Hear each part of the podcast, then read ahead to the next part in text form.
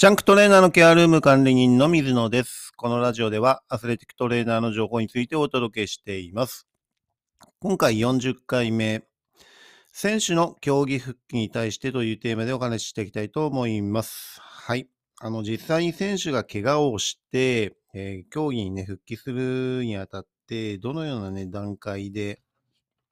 競技復帰させていくのかっていうところなんですけど、まずは応急処置の、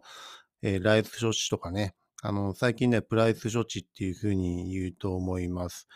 はい、えっ、と、レスト安静、えーアイシング、そしてコンプレッション、エレベーションっていうところでね、えっ、と、プライスの場合はそれにプロテクトっていうところでね、え固定をするっていうところが入るっていうのがね、来処置、プライス処置っていうようなね、位置づけになっていると思います。はい。で、その次に実際に、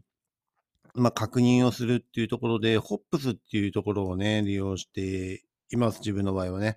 えーホップスっていうのは、HOPS ですね。で、ホップス、えーヒストリー、えーオブザベーション、パルペーション、スペシャルペストっていう形で、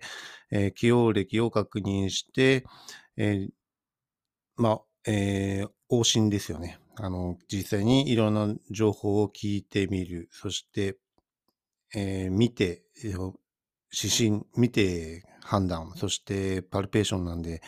えー触ってみて判断、そしてスペシャルテストで、えーいろんな部分のね、その何が問題なのかっていうところの確定をするっていうところで、スペシャルテストっていうところでね、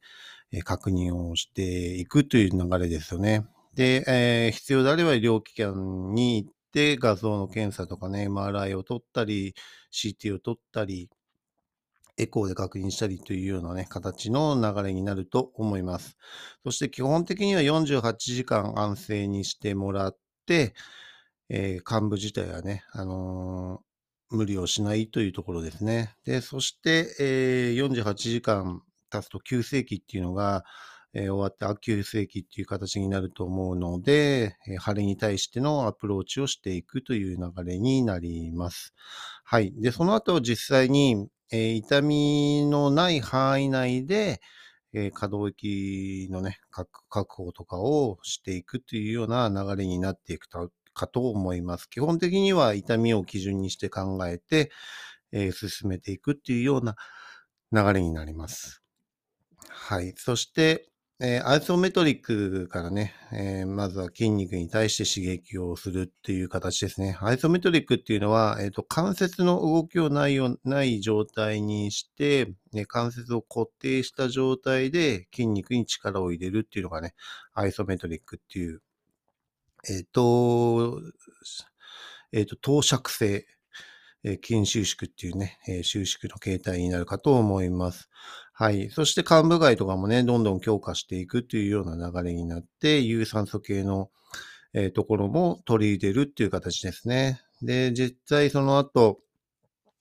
えっ、と、体に対して負荷をかけるっていう形なんですけど、まずは、えー OKC、えー SKC、CKC っていうようなね、流れで、えー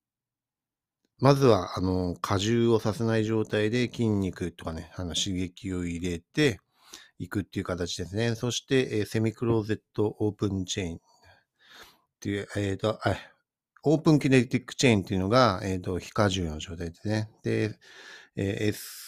SKC とかね、SCKC とか言うと思うんですけど、セミクローズドキネティックチェーンって言って、えっ、と、半荷重ですね。えーですから、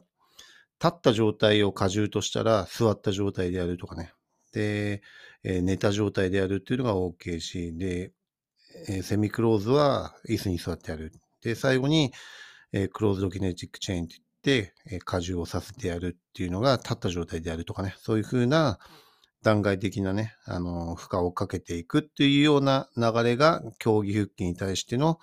流れになるっていうふうにね、えー進めていくという形です。で、えー立った状態でね、あの、問題なくできるようになったら、えージョギングをしたりとかね、あの、競技特性の方に移行していくっていうような流れで、実際に選手の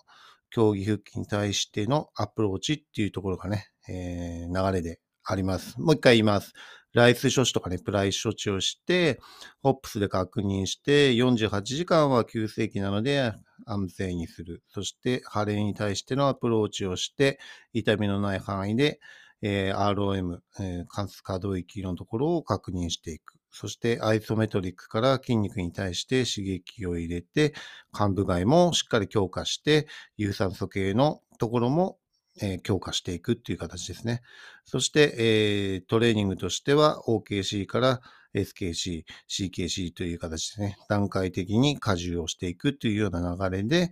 え、競技復帰の、え、初期の段階はこんなような形で進めていくというような流れになります。はい。えー、次回のね、テーマは、遠征の準備というテーマでお話ししていきたいと思います。今回も最後まで聞いていただきありがとうございます。また次回もね、楽しみにしていただければと思います。